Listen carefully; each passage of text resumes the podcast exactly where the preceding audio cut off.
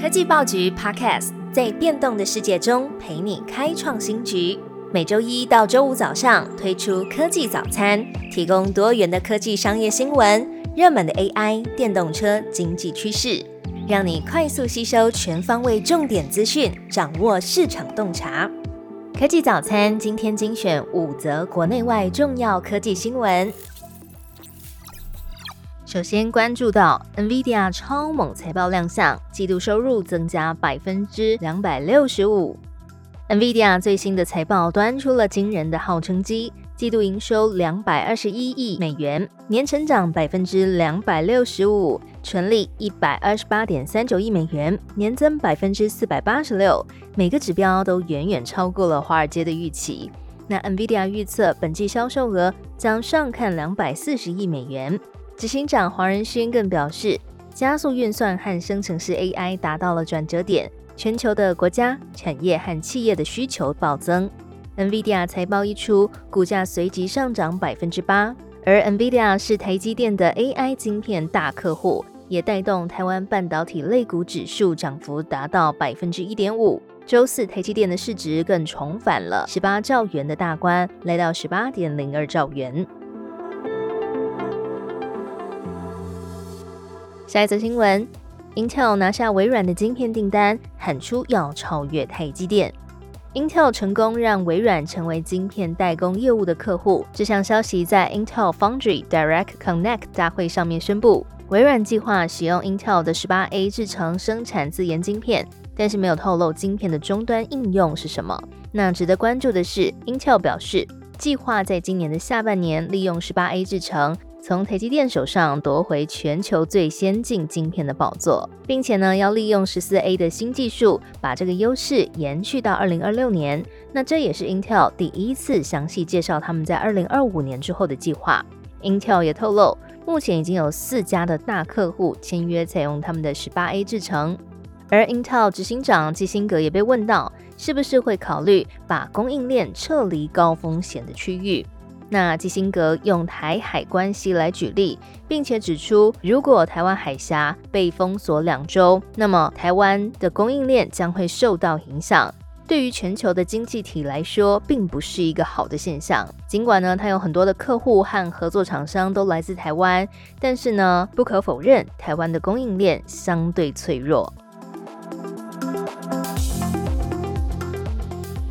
不让 Meta 专美于前，Google 推 AI 开放模型 Gemma。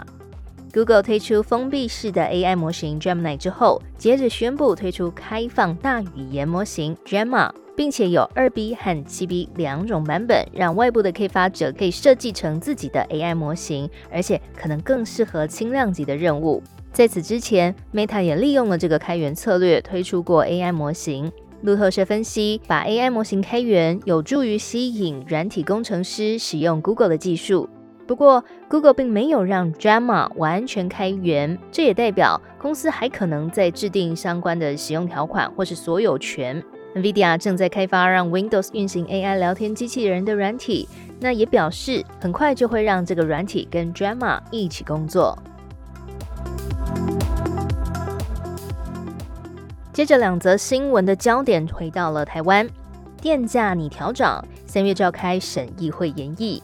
台电研拟将从四月开始调涨电价，民生电价拟部分集聚全部调涨，另外特高压的用户预估则是将调涨逾一成，相关的方案将由电价审议委员会在下个月召开审议会来审议。有业者向经济部喊话，不要只针对用电大户来调涨电价。那经济部长王美花则是回应，用电大户确实要承担比较多的责任，但还是希望可以推动节能。目前电价的调整方案还没有确定，也会审慎评估各界的意见。另外，经济部呢也规划，希望台电今年可以争取到最高一千五百亿元的额度，来改善财务的结构。行政院也回应。国际燃料大涨，台电都配合政策吸收这些成本，扮演着台湾的物价消波块。那未来补贴预算将会通盘考量，确保可以稳定的供应能源，让台电可以继续正常营运。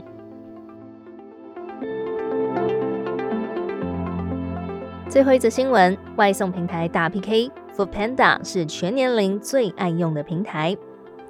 资策会 MIC 发布了外送大调查，针对消费者最常使用的前五名外送平台统计，FUPANDA 是所有年龄层当中的常用第一名，第二名则是 Uber Eats，第三名则是 Pizza Go 小时达，第四名为 f o d o m o 第五名则是虾皮美食外送。今年 f o o Panda 小幅成长了百分之二点四，Uber Eats 则减少百分之一点二。Foodpanda 夺下所有年龄层的常用第一名，而且十八到二十五岁、三十六到四十五岁的族群呢，使用度都超过百分之七十七。资深产业分析师胡自立分析，在行销策略，像是广告代言人的运用差异，就会连带影响着目标客户的选用。那分析也提到，现在外送市场已经逐渐走向 M 型化，虽然外送平台的整体订阅会员都增加。而且积极的用户也会持续订阅并且使用服务。不过呢，消极的用户也同步增加了，